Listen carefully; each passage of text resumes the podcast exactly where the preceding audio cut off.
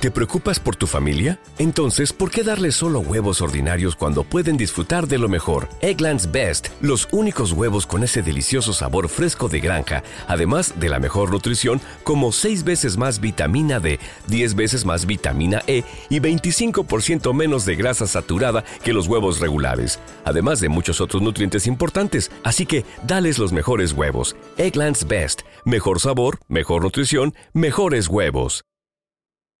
Bienvenidos a un nuevo episodio y a una nueva sección, Reflexiones de un dietista, y hoy voy a tratar por qué creo que las dietas no funcionan. Nutrición desde cero. Píldoras dietéticas para acercar la nutrición a la población general. Proyecto dirigido por el dietista José María Puya. José María Puya.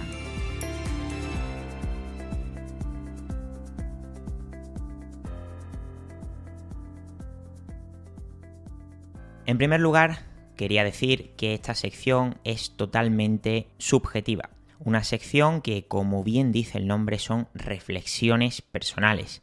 Después de tantos años pasando consulta, tanto presencial como online, creo que responder a esta pregunta es bastante difícil. Mi especialidad es la nutrición deportiva, pero desde hace aproximadamente cuatro años también suelo tener clientes de población general. Y la cosa cambia. En el momento en el que yo empecé a pasar consulta en población general, toda la cabeza me, cambió. ¿Por qué? Pues muy sencillo, porque en la nutrición deportiva, la mayoría de los clientes, ya sean deportistas amateurs, deportistas profesionales, usuarios de, de, ejercicio, usuarios de gimnasio, ¿no? Cuando hablamos de nutrición deportiva, aunamos muchos tipos de perfiles.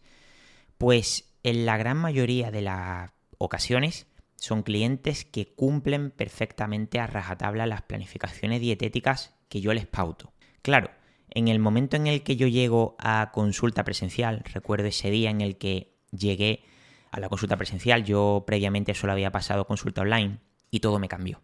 Todo, absolutamente. La verdad es que aprendí muchísimo y a partir de empezar con pérdida de peso, básicamente cuando hablo de población general me refiero a objetivos de reeducación alimentaria, pérdida de peso, yo no trato patologías por ahora, no realizo dietoterapias y todo me cambió.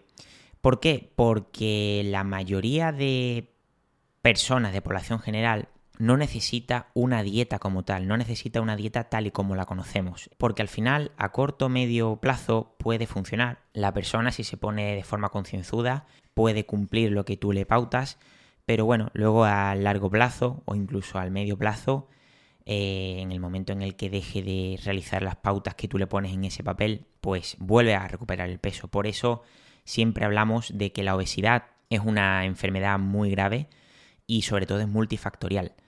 Y en muchas ocasiones no conseguimos resultados. Esa es la realidad. Pero incluso cuando hablamos de sobrepeso también. Claro, cuando yo me llevé tantos años solamente teniendo a clientes de nutrición deportiva, llevas a competidores, les tienes que pautar en una planificación de cara a los PIC para la competición, ¿no? De las cargas de carbohidratos o simplemente, bueno, una lista de suplementos en el caso de que les hicieran falta.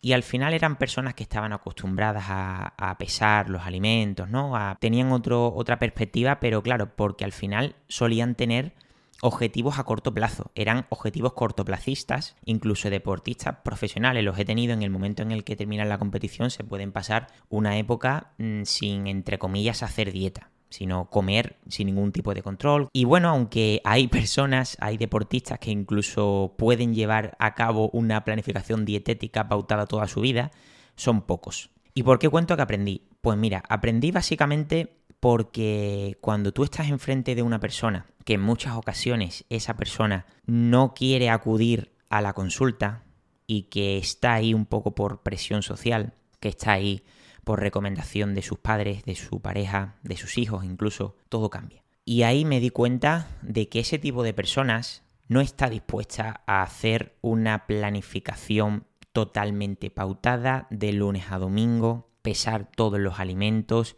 y que esa persona incluso esté motivada con lo que está haciendo, porque lo que pasa en nutrición deportiva es que como profesional de la dietética te enorgullece mucho el hecho de que cuando tú le, le envías la planificación dietética, el deportista siempre te, bueno, o sea, siempre no, pero en muchas ocasiones te da buenas palabras. Hostia, José, me ha encantado lo que me has puesto, me encantan las comidas que me has puesto, he peso las cantidades sin ningún problema. Sin embargo, claro, en población general, personas que tienen problemas de salud o incluso personas que no tienen todavía ninguna enfermedad, pero acuden a ti para prevenirlas, pues en muchas ocasiones eh, cuando tú les pasas las pautas o en la misma consulta esa persona la verdad que no está muy motivada, sinceramente. Entonces te tienes que adaptar a nuevas formas de trabajar y ahí aprendí mucho. En la consulta presencial aprendí muchísimo a poder trabajar con muchas estructuras dietéticas y con muchas entrevistas dietéticas diferentes, la programación de la entrevista dietética, para luego trasladarla a lo que hoy tengo, que es la consulta online, ¿no? Y un poco a colación del historial que tuve yo con la consulta online y con la consulta presencial,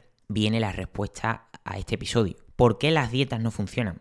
Porque la gran mayoría que realiza una dieta, ya sean dietas milagros, que ya hablaremos de ellas, o incluso dietas por un médico, por un nutricionista, porque hay profesionales, yo tengo compañeros profesionales que trabajan así, que lo que le envían a la persona es un papel, una dieta con qué comer de lunes a domingo y en muchas ocasiones está perfecto y puede funcionar.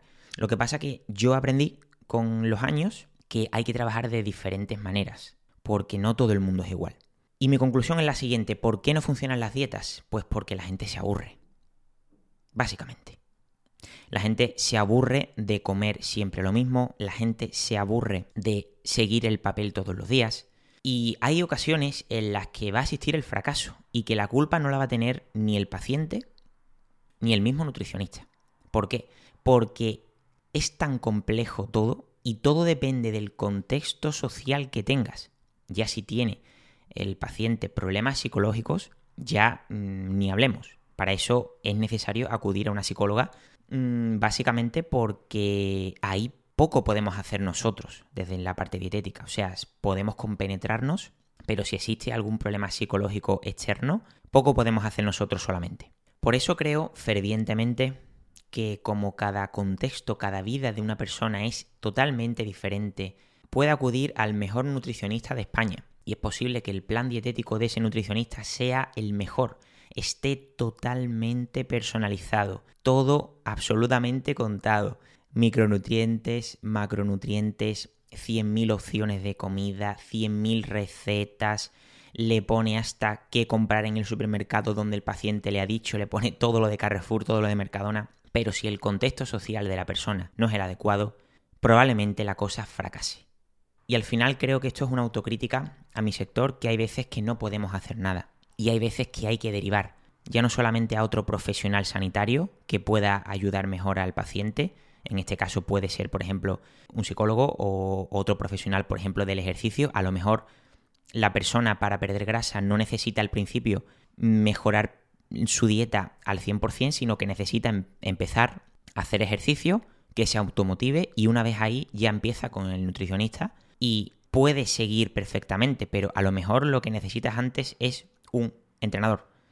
Pero eso no lo podemos llegar a saber. Por eso a veces no tiene culpa ni el paciente ni el profesional. Si el contexto social de la persona es difícil, si vive en una casa en la que existe una oferta amplísima de alimentos poco saludables y muy calóricos, bollería, todo tipo de chucherías, todo tipo de gominolas, al final es muy complicado y no le podemos echar la culpa a la persona.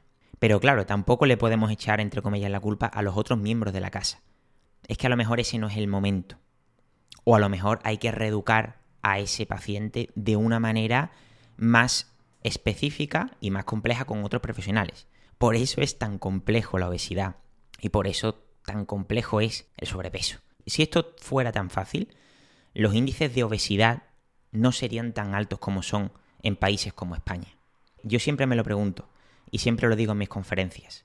¿Cómo es posible que España, siendo uno de los países con mejores materias primas, que producimos una cantidad de materias primas impresionantes de calidad, tenemos todo tipo de oferta de alimentos mínimamente procesados de calidad, frutas, verduras, pescados, carnes lácteos, frutos secos, todo de calidad, ¿cómo podemos llegar a tener este índice de obesidad? Pues porque no es tan fácil y no podemos culpar a las personas de todo esto. No es tan fácil como no comas, no es tan fácil. Por eso es muy importante tener una individualización total del caso que tenemos delante y a veces se fracasa. Esa es la realidad y, esto no vende. De cara a nosotros, que en gran parte vivimos de la consulta dietética, no vende que yo diga por aquí que a veces se fracasa, pero es que es cierto, a veces se fracasa. Fracaso al final es muy relativo. Y como digo, a veces mm, creemos que es fracaso, pero no tiene culpa ni el paciente eh, ni el profesional de la dietética, porque si a nosotros nos contrata una persona un mes para probar, ¿qué podemos hacer nosotros como profesionales en un mes? Muy, muy poco. Pero claro, también hay que entender al cliente que quiere probar un mes a ver cómo trabaja contigo. Y a lo mejor no le ha gustado. Entonces no tiene culpa ninguna de las dos partes. Las dietas no funcionan por eso. Aléjate de cualquier dieta milagro. Siempre, siempre recurre a un profesional de la nutrición y de la dietética. Siempre.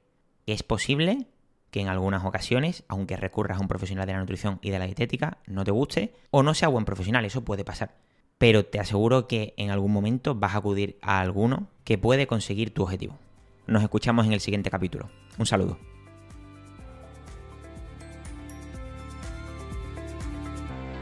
Si consideras muy básico este contenido, te recordamos que puedes ampliar tus conocimientos de nutrición en alimentología.com y en el podcast El Alimentólogo.